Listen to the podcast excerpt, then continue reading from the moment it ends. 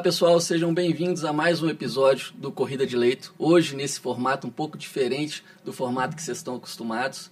Hoje é o episódio comemorativo, episódio de número 150. 150 episódios, hein, Ju? Produzidos. 150. Muito bacana, estamos muito felizes de estar aqui. Meu nome é Bernardo, eu sou um dos coprodutores do Corrida de Leito. Hoje eu recebi o honroso convite da Ju e do Vandac, que vocês estão super acostumados, para estar aqui conversando um pouquinho com a Ju e vou falar um pouquinho mais daqui a pouco do formato que a gente pensou para esse episódio comemorativo, ok? Passar para a Ju para ela se apresentar, vocês estão acostumados com a voz dela, vão ter a oportunidade de vê-la um pouquinho também. Olá pessoal, meu nome é Juliana, né? Para quem está acostumado aí só com a minha voz, hoje vai ter a oportunidade de nos ver por aqui, né, Bernardo? Espero não decepcioná-lo, né? Ou decepcioná-la. É, e agradecer também a audiência né, nessas 150 semanas aí de produção árdua, mas que a gente espera estar contribuindo né, é, com o aprendizado de todos vocês. Sem dúvida, Ju, é muito gratificante para a gente, né? São mais de 150 sim, semanas sim. de produção. É, esse projeto que começou ali um pouquinho antes da pandemia sim. e hoje a gente consegue impactar aí milhares de, de colegas, alunos, uhum. profissionais da saúde, médicos já há muito tempo formados. De vez em quando eu recebo uma mensagem: Ó, oh, que bacana esse, esse episódio. Isso é muito legal, é né? Muito, isso, muito. isso faz sentido pra gente. Muito. E como é que vai funcionar hoje? Hoje nós, nós estamos nesse formato novo, esse formato de videocast, espero que vocês gostem.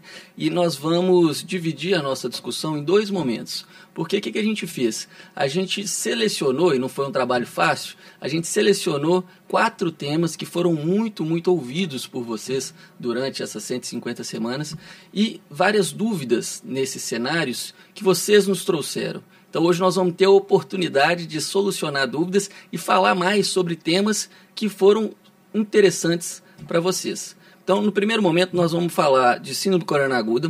Vamos começar falando de síndrome coronariana aguda, temas ah, relevantes que estão envolvidos no manejo da síndrome e vamos fazer um gancho com a anticoagulação, que é uma das terapêuticas ah, nesse cenário de síndrome. E a anticoagulação em si foi um tema muito debatido, né, Ju? Um muito, tema muito. de muita dúvida dos nossos ouvintes. Uhum. Esse é o primeiro momento. No segundo momento, a gente vai falar de outros dois temas fundamentais. Vamos falar sobre sepse, né, que dispensa apresentações, mas mesmo assim nós vamos apresentar. é, vamos falar sobre sepse e vamos fazer um gancho com o exame complementar que a gente utiliza muito no manejo desse paciente com sepse, quando disponível, que é a gasometria arterial, ok? Então vamos começar aqui, Ju. Vamos, Vamos. começar falando um pouquinho de síndrome coronariana aguda. Uhum. Né? A gente sabe que essa, que essa avaliação diagnóstica inicial desse paciente com uma suspeita de síndrome coronariana aguda, ela é eminentemente clínica, mas ela se Sim. baseia também em um tripé, que Uhum. é a história clínica, a avaliação clínica, o eletrocardiograma Uhum. e também o marcador de necrose miocárdica, né? que a gente utiliza a, a Troponina, troponina. E aí eu quero trazer um, um contexto, Ju, um, a gente considerando então que a gente está avaliando um paciente que tem uma clínica compatível com síndrome coronariana aguda, tá? Então vou trazer aqui dois cenários para que a gente possa rever, revisitar um conceito que é fundamental, que é o conceito de probabilidade pré-teste. Né? Perfeito. O que, que seria a probabilidade pré-teste? Que é a probabilidade do nosso paciente possuir determinada doença, mesmo antes da gente aplicar um achado clínico ou um resultado de um exame complementar ah, para aquele contexto. Ou seja, nada mais é do que a prevalência de um evento em determinada fatia da população, Sim, né, que sim. seja correspondente ao nosso paciente. Então vamos imaginar dois cenários aqui, dois pacientes, ambos com a mesma característica de dor, uma dor torácica típica, mas uma é uma paciente sem comorbidades, sexo feminino, 25 anos de idade. E a outra é a avó dela, uma paciente de 65 anos de idade, hipertensa, obesa, diabética, que chega com uma dor torácica típica no pronto-socorro. É, é, sei que parece redundante, mas qual delas tem maior probabilidade pré-teste de estar tendo uma síndrome? Naturalmente, o nosso raciocínio é, ele vai para o lado da senhora Sim. com fatores de risco, ah, uma senhora mais velha e que está com uma dor torácica típica. Mas então, vamos pegar esse cenário aqui para a gente dissecar um pouquinho, Ju, e nessa paciente, essa paciente de alta probabilidade pré-teste para síndrome coronariana aguda, quando ela chega para a gente, como é que eu vou avaliar o ECG? Como é que eu vou avaliar os marcadores de necrose? Nós vamos falar mais de troponina aqui. Como é que eu vou avaliar o ECG e a troponina dela? Então, Bernardo, foi muito importante você já situar né, o nosso ouvinte aí nesses dois cenários, né, que é a prática em si, né? É, uma coisa que eu já queria deixar de mensagem aqui, pessoal, é o seguinte: é, a gente vai falar de tempos hoje no nosso programa, e tempos, eles não foram definidos na literatura de forma é, aleatória, né, Bernardo? Eles, na verdade, foram definidos para nortear nossa conduta e, sobretudo, tentar reduzir ali algum desfecho negativo para o paciente. Então, a primeira mensagem que eu queria passar, e aí para os nossos ouvintes, é que é, o eletro ele precisa ser feito dentro desses primeiros 10 minutos. Então, a gente tem que parar o que a gente está fazendo mesmo, né? e até talvez incorporar ali o eletro numa avaliação, digamos, do, do exame físico mesmo ali, né? Então, primeira mensagem. Do exame físico, né? exato, né? exato. Igual o ultrassom, né? Pegando ali o nosso querido ultrassom. Mas não esquecer do, do ECG nos primeiros 10 minutos. No sentido do ECG, como foi sua pergunta, nesses dois contextos, né? É, eu vou aproveitar para convidar os ouvintes a olhar agora para a câmera. A gente vai colocar uma figurinha aí, é, que está também disponível lá no blog da Curem, tá? Sobre as alterações que a gente espera visualizar e que sejam sugestivas aí de isquemia. Então, já é clássico, né? Desnivelamento do segmento ST. E aí a gente tem que lembrar que o supradesnivelamento, né? A gente vai considerar acima de um milímetro é, nas diversas derivações, isso de forma sequencial, né? Duas ou mais. Com relação ao infra, é, não precisa da gente ir especificamente a nenhuma derivação, né? São duas sequenciais também, mas bastaria uma queda ali do ponto J, né? Que é aquele ponto que termina o QRS é, abaixo de meio milímetro. Aí a gente tem outras, né, Bernardo? A gente tem é, de, é, alterações que podem é, referir, por exemplo, a uma fase hiperaguda do infarto, que é aquela onda T hiperapiculada, que denuncia ali uma morte celular e uma hipercalemia regional, né? A onda Q, que é quando, na verdade, a gente já tem uma morte celular propriamente dita, né? E também o famoso BRE, que a gente sempre tem a dúvida se é o BRE é novo, se o BRE não é novo. É, também vou convidar de novo vocês ouvintes a visualizar agora na, na câmera que a gente vai lançar lá de novo os critérios, também está disponível no blog da Curem, que são os critérios de esgarboça, né, né Bernardo? É, os, os, critérios de esgarboça, uma outra mensagem que a gente não pode deixar de passar aqui para vocês, é que ele tem uma alta especificidade. A gente que é fã de uma boa medicina baseada em evidências, né, né Bernardo? É, o que, que acontece? A especificidade aqui, pessoal, se ele vier um, um critério maior ou igual a 3 pontos, vocês estão visualizando aí na câmera agora, que tem as pontuações 5, 3 e 2. 5 pontos é para aquele critério em que o supra-segmento do ST vai ter uma direção concordante ali, ou seja, com o QRS. Se o QRS está positivo, o supra também fica positivo, isso em qualquer derivação. E aí ele já ganharia 5 pontos, o que me permite confirmar o infarto caso tenha esse BRE. Isso pela alta especificidade desse critério. Caso o critério não pontue três pontos, a gente não tem sensibilidade suficiente para excluir. Então, acho importante também o ouvinte ficar atento a isso. É, e um outro ponto que eu queria ainda mencionar do eletro é com relação ao fato dele ser normal. Supondo aí que a sua é senhora, que eu vou pegar ela da alta probabilidade, venha com um eletro normal, é, a gente ainda não vai ter né, segurança de excluir a síndrome coronariana, sobretudo na alta probabilidade pré-teste, né? Perfeito, Ju, perfeito. E aí, só para chamar a atenção do pessoal de não esquecer de repetir esse eletro. A gente comentou da necessidade de fazê-lo nos primeiros 10 minutos, mas essa repetição ela deve ser feita em torno de 15, 30 minutos logo depois, né? Lembrar ainda de estender para o lado direito, V3R, V4R. Muito importante. Parte posterior, V7, v, V8, né? É, e fazer uma avaliação mais ampla. É, você me perguntou também da troponina, não da foi troponina, isso? do marcador de necrose, a gente acaba utilizando hoje em dia a troponina, uhum. que é super acessível, né, uhum. né, Ju? Exato. É, ela é tão acessível hoje, atualmente, né? Assim, ela se realmente se tornou muito acessível, mas talvez o termo não seja só acessível. Ela é tão acurada, né? Sim, verdade. Que as principais diretrizes, o Bernardo, é muito clara quanto a não necessidade da gente ficar dosando junto CKMB. Então, se você está diante né, de um, dessas duas pacientes que você colocou, você tem a troponina disponível na sua avaliação ali é, é, em pronto atendimento. Essa troponina ela já vai ser suficiente para me dar o diagnóstico ou mesmo a exclusão. Não faz sentido a gente dosar junto a CKMB. A diretriz brasileira, inclusive, ela até coloca, se eu tiver uma discordância né, de valores, supondo uma troponina negativa mais uma CKMB elevada, a gente vai confiar mais na troponina, dada a sua alta acurácia. Um ponto que talvez gere muita dúvida ali no pessoal é em relação à possibilidade da troponina ser um marcador de reinfarto. Eu acredito que você já deva ter presenciado essa dúvida, né? E ela é sim um marcador de reinfarto, né? Mesmo durando muito tempo no organismo, comparativamente à CKMB, ela pode durar aí alguns dias até semanas, é, ela vai ser considerada um marcador de reinfarto. Só para a gente lembrar que o reinfarto é definido quando a gente tem um novo evento dentro dos primeiros 28 dias, né? Do último. E para a gente considerar um marcador positivo é quando ele tiver uma elevação de 20% do último valor. Então, tendo isso, a gente já consegue fechar o diagnóstico. Beleza, beleza, Ju. Então, é, isso tudo que você falou é fundamental, a gente trazendo para esse cenário aqui da nossa paciente com a probabilidade pré-teste alta. Uh, vamos resumir aqui para o nosso ouvinte, hoje, para o nosso espectador, né, telespectador, é um raciocínio que a gente tem que ter na abordagem desse paciente com síndrome. Então, chegou o paciente com síndrome corona aguda, eu tenho três entidades nosológicas possíveis, né? Sim, Ou ele tem sim. uma alteração de ST do tipo supra, e eu já classifico ele como um, um paciente com uma síndrome corona aguda com supra de ST, um infarto Isso. com supra, uhum. ou ainda tem duas possibilidades. Uhum. Ele pode estar com um IAM sem supra, ou ele pode estar com uma angina instável. Uhum. Isso é importante porque essas são as lesões agudas uhum. do ponto de vista uh, cardiovascular que a gente traz nesse contexto. Existem também, e isso gera muita confusão, principalmente no, no, nos estudantes ou quem está ingressando agora para ali atendendo a emergência, aquele cenário da doença crônica. Né? E, e, qual que é um exemplo de doença crônica que não entra na, na, na classificação de síndrome aguda? A própria angina estável. Né?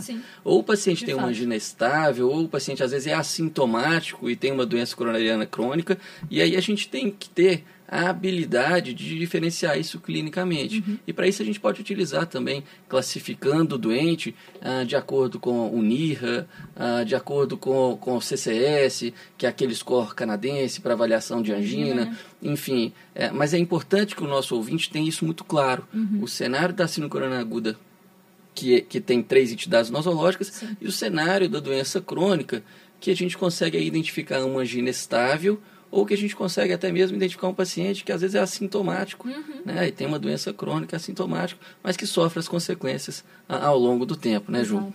É, e aí, Ju, além disso, ah, dessa orientação, dessa conduta inicial no ECG, na troponina, queria que você falasse um pouquinho mais de estratégias que a gente pode lançar mão em um cenário que esses exames não estão disponíveis. Uhum. Né? Eu sei que é um cenário muito desafiador, ou seja, eu estou diante de um paciente com uma clínica sugestiva de síndrome aguda, eu estou diante de um, de um paciente com uma alta probabilidade pré-teste para uma síndrome aguda, mas eu não tenho ali a, a, as duas opções a, ah, de propedêutica que vão me auxiliar a uhum, diferenciar uhum. se ele é ou um, um angina instável, um IAM sem supra, um IAM com supra. Uhum. É, você pode falar um pouquinho sobre claro. isso para a gente? Isso é muito importante porque alguns locais ainda do Brasil carecem dessa disponibilidade, né, Bernardo? É, e aí eu vou até trazer é, aqui a possibilidade do ouvinte, né, o da ouvinte, é, ter a, o conhecimento de que a, o próprio Hospital das Clínicas, né, ele disponibiliza é, a telesaúde, né, que é a telemedicina, que auxilia, muitas das vezes auxilia no laudo ali de alguns exames complementares, mas em outras medidas também auxilia nessa avaliação. Na impossibilidade também da gente não ter esse acesso, né? Dentro dos três pilares, eu só fico com o primeiro, né? Que é a história clínica. Então, realmente, a junção ali dos valores ali clínicos vai ser muito importante. Então, a característica da dor, igual você mencionou, a dor típica, para quem não lembra, né? aquela dor em queimação ou aperto na região, sobretudo retroesternal, a duração dela, né? Quando ela ganha a característica da instabilidade, vai ultrapassar né, os 20 minutos habituais ali, né? De uma angina estável. É, e por fim, o fato de piorar com esforço ou melhorar, por exemplo, com um vasodilatador igual ao nitrato. Então, isso já me classifica ali a característica da dor. Agora, associar com a idade, igual você colocou, né? Outros equivalentes no caso de espineia, síncope, né? É, diaforese, ou ainda os fatores de risco sabidamente né, é, conhecidos aí, que seria hipertensão, diabetes, tabagismo, obesidade, dislipidemia. Isso tudo, num contexto de ausência de recursos, né, já nos dá uma boa probabilidade de ser, né? a, a, síndrome coronariana. Então, a gente já poderia lançar mão, por exemplo, de um AS, né, num, num contexto inicial, na indisponibilidade de um eletro e de uma troponina, se a pessoa não tiver nenhuma contraindicação. Por Perfeito. exemplo, não tenha alergia ou mesmo não tenha um risco de sangramento. Excelente, Ju, isso que você trouxe é excelente porque é, aí o nosso ouvinte pode perceber, isso acho que vocês deixam muito claro ao longo do, dos scripts que a gente gera uh, no, nos podcasts, que só o, o, os dados clínicos, só a anamnese, só o exame físico já nos dão muito subsídio para elaborar um raciocínio clínico bem feito e a partir de então determinar condutas com assertividade. Então isso é muito legal.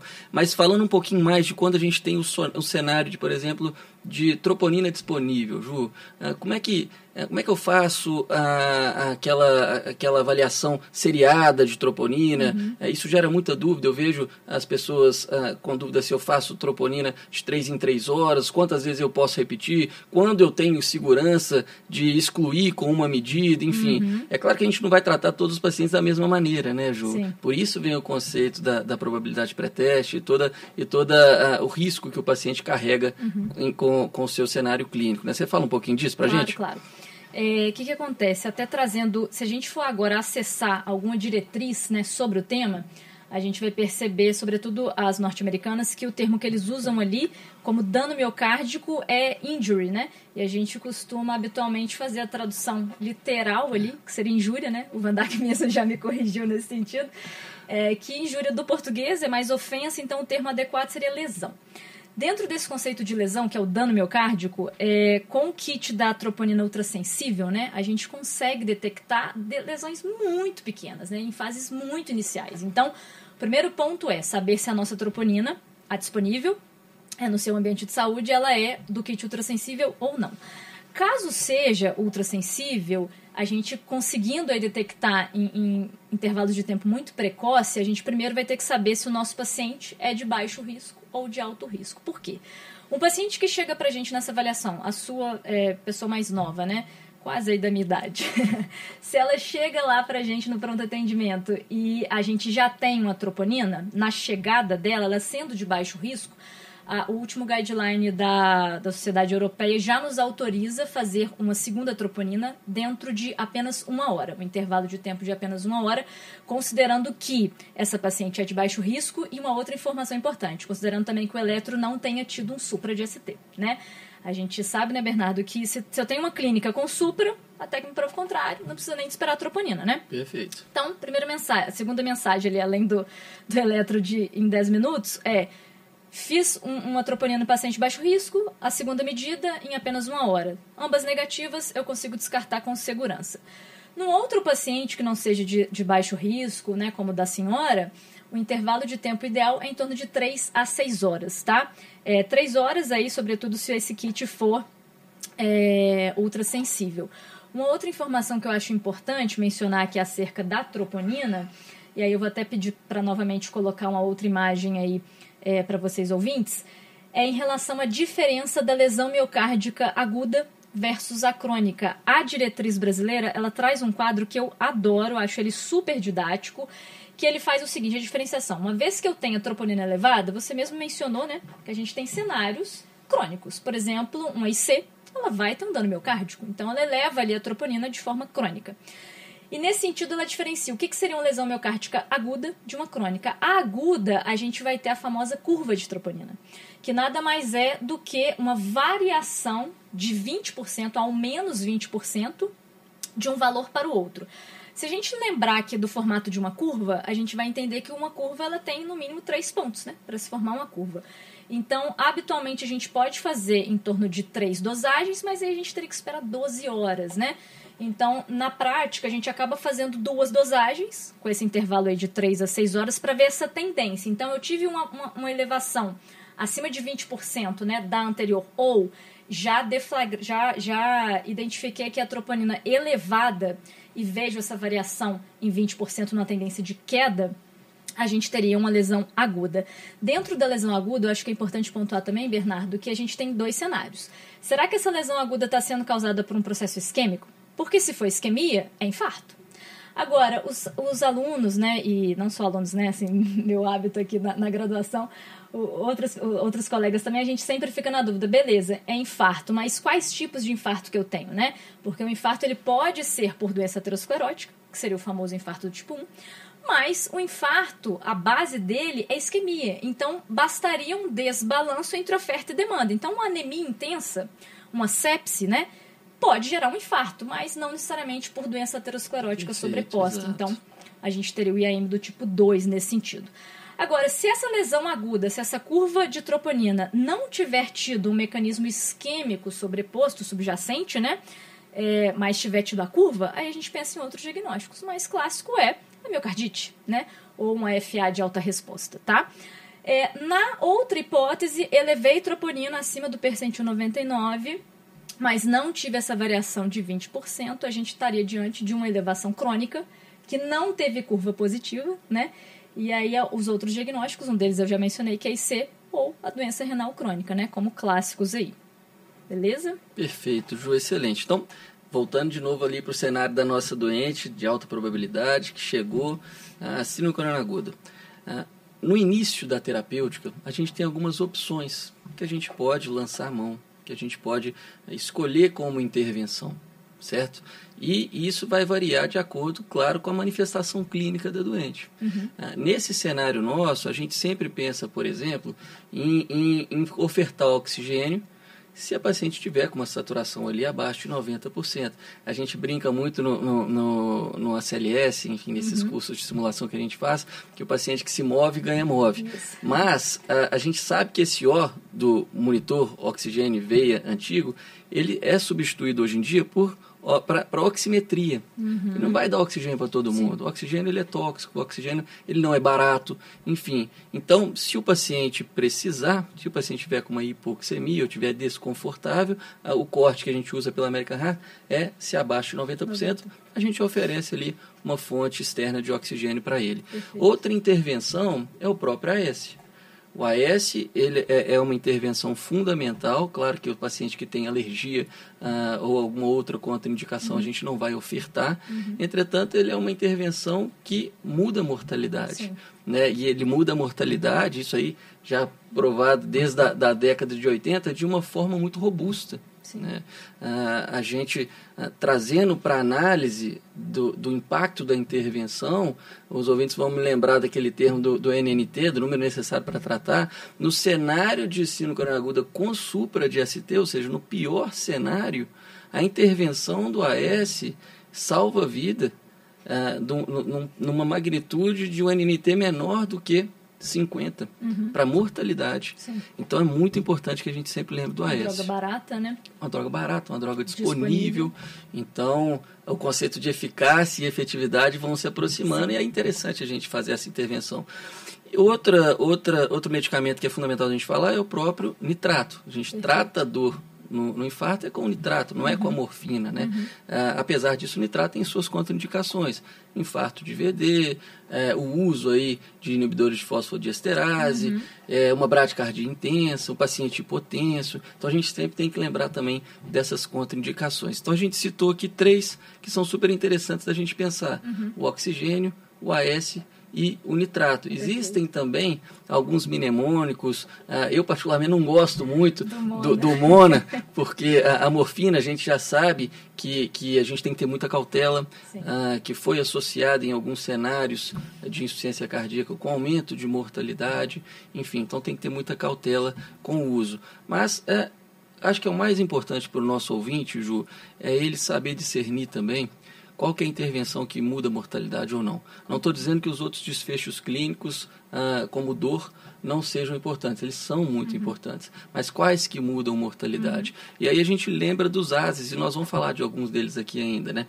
Que é o próprio AS, certo. que é a, a, própria anticoagulação, que é a, a própria uso de outro é, antagonista de ADP. Uhum. Né? Então a gente usou a S, utilizou uhum. o outro antiagregante plaquetário uhum. e, quando possível, abrir a artéria, né? Quando possível, abrir o vaso. Né? Exatamente. E é isso aí que a gente faz. Sempre que a gente estiver diante de um IAM com supra e tiver a oportunidade de encaminhá-lo para fazer a intervenção coronariana percutânea, ou seja, a, a, a chamada primária, uhum. a chamada angioplastia primária, a gente deve fazê-lo desde que esteja no intervalo de tempo uh, que ali do ponto de vista de estudo, mostrou benefício, uhum. né, Ju? E aí, nesse pacote todo também, a gente, a gente vai selecionar o segundo antiagregante, como eu disse também, que muda a mortalidade, e vamos selecionar o, anti, o anticoagulante, que também muda a mortalidade. E aí, nesse sentido, já vou aproveitar e vou trazer uma dúvida dos ouvintes que nos enviaram aí ao longo desse tempo. Sim. Qual anticoagulante escolher e qual que é a forma de aplicação desses anticoagulantes? Você pode falar um pouquinho sobre isso, Ju? Perfeito, uma dúvida extremamente pertinente, né? É, então, de forma pragmática, na fase aguda aí do infarto, heparinas, tá? E aí eu já vou até fazer um paralelo com as outras doenças agudas em si, né? A gente acaba optando pelas heparinas, vou explicar um pouquinho a diferença delas, né?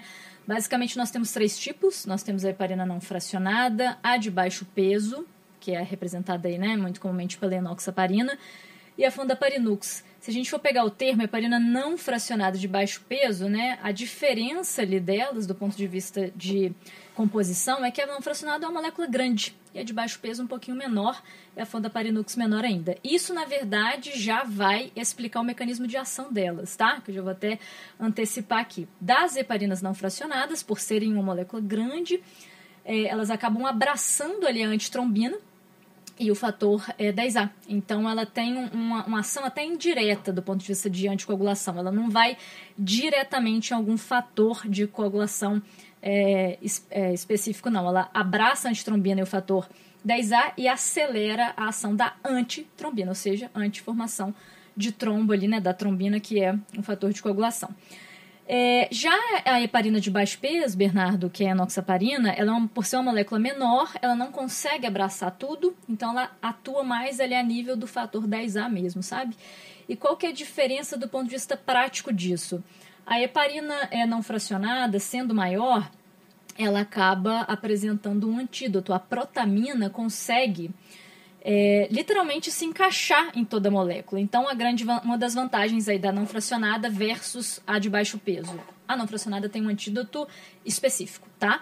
E já a de baixo peso, ela não é completamente antagonizada aí pela protamina. Outra vantagem no sentido da não fracionada é que a minha vida dela é curta, é de duas a quatro horas. Ela é feita de forma endovenosa, tá? Até antecipando aí a resposta aos ouvintes, né? A não fracionada. Isso quando na anticoagulação plena.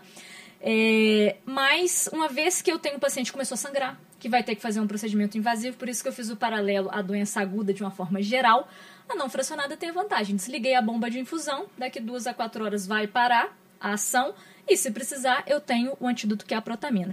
E por fim, a heparina não fracionada, ela também é muito segura caso o paciente tenha uma lesão renal aguda, uma injúria renal aguda, cujo clearance esteja reduzido, sobretudo se menor do que 30 é, quando a gente precisa de corrigir a dose ali da enoxa, né? Então, essas são as grandes vantagens, tá? É, só, só deixar claro, pessoal, que a enoxaparina é segura, tá? No paciente com infarto na fase aguda. A gente só está colocando uma preferência ali, sobretudo se tiver risco de sangramento, né? Ou injúria renal. Um outro ponto aqui, agora talvez de desvantagem, digamos assim, da não fracionada, é que ela acaba atuando, mediando ali um pouquinho o fator 10A. É, e para a gente monitorar, como ela tem uma meia vida curta também, para a gente monitorar a ação dela, não dá para a gente simplesmente ligar ela na bomba e esquecer, né? A gente precisa de ficar verificando um tempo. Esse tempo, se o paciente estiver realmente anticoagulado, esse tempo tem que estar largado. E é o tempo de tromboplastina parcial ativado, o famoso TTPA ou PTTA, né? A depender aí da tradução. É, esse tempo, ele acaba avaliando a via intrínseca, que utiliza um pouquinho do fator 10, o fator 12 e outros fatores, é, e a gente vai objetivá-lo quando ele tiver elevado uma vez e meia, duas vezes e meia o valor do controle. Aí a gente considera que o paciente está anticoagulado, né?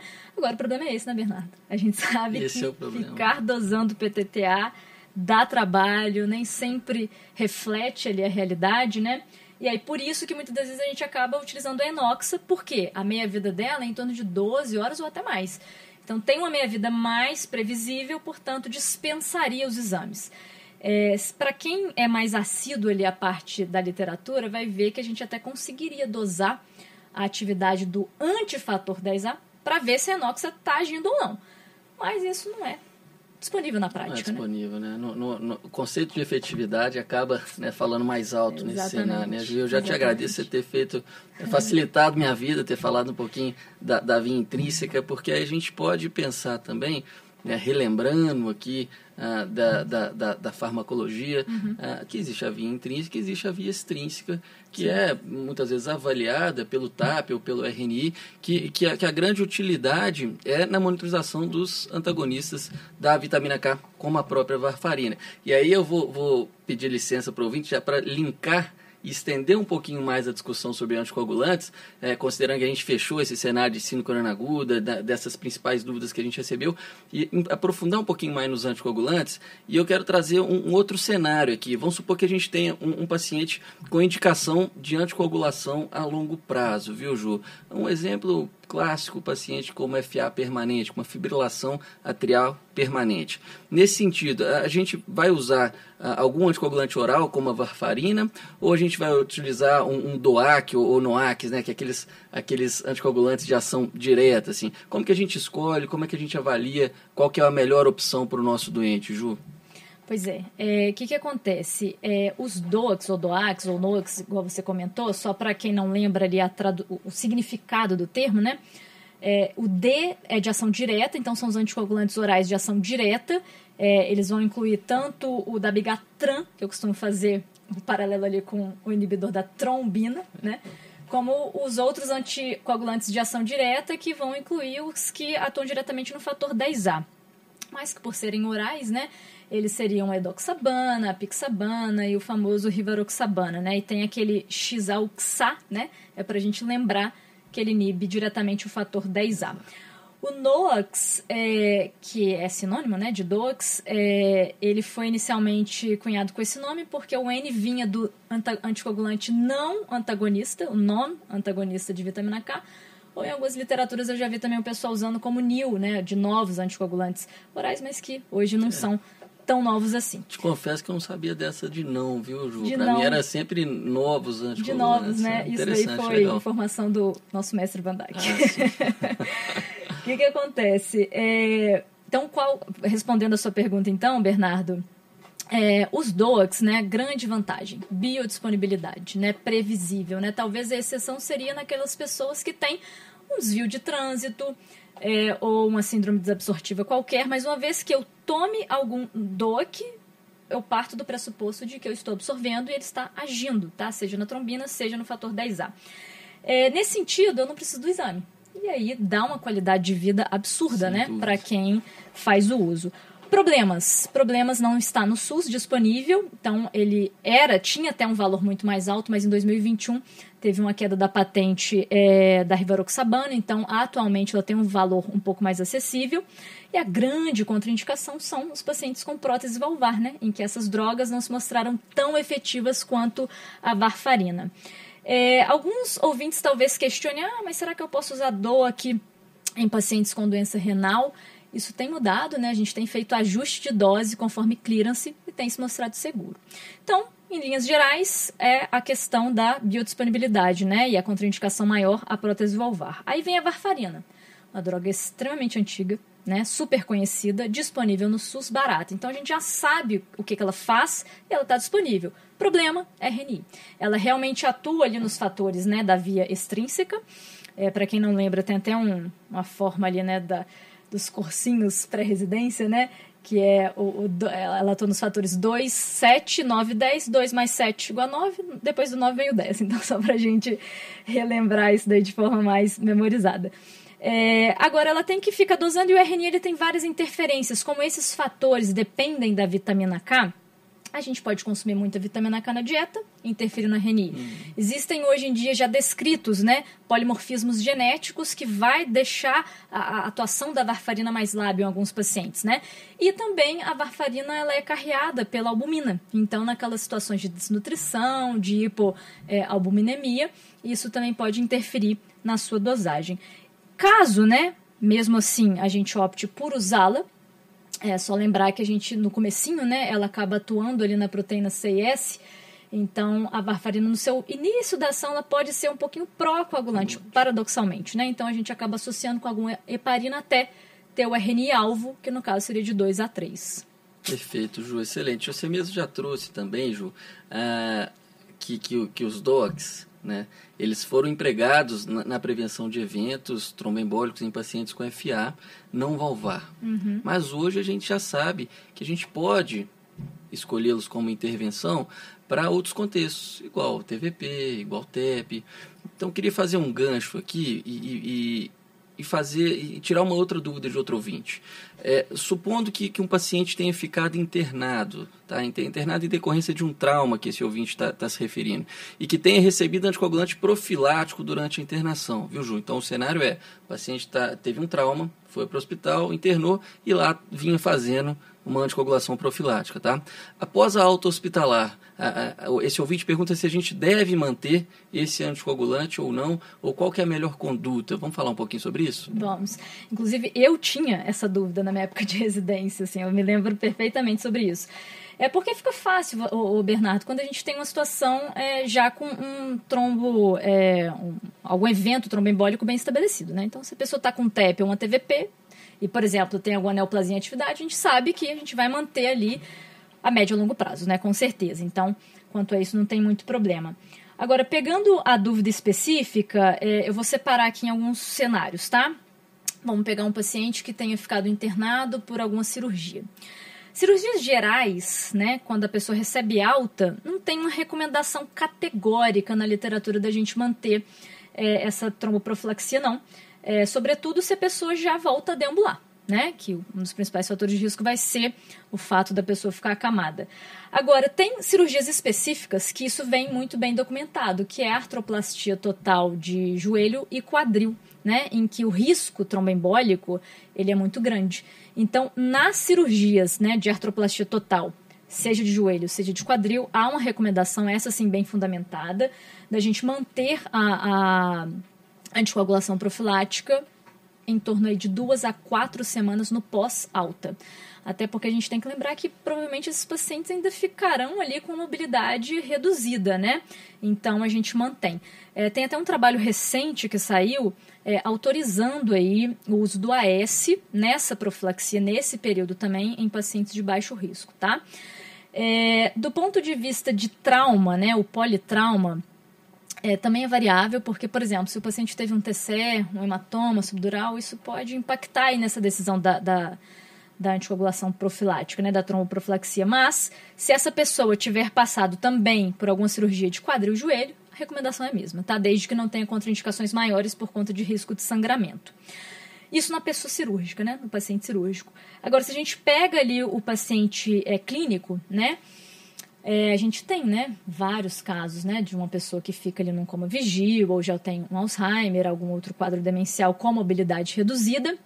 O paciente crônico, que seja clínico, é controverso a gente manter. Na verdade, a gente não mantém, não tem uma recomendação formal de se manter a tromboprofilaxia médio e longo prazo no, no pós-alta, não. Exceto se ele tiver algum evento trombembólico definido, que aí vai ser a plena, né? Não a profilática, tá? Então, em linhas gerais, é essa a mensagem que no paciente cirúrgico pós-artroplastia de joelho quadril, a gente, em tese, mantém por duas a quatro semanas, se o risco de sangramento for baixo.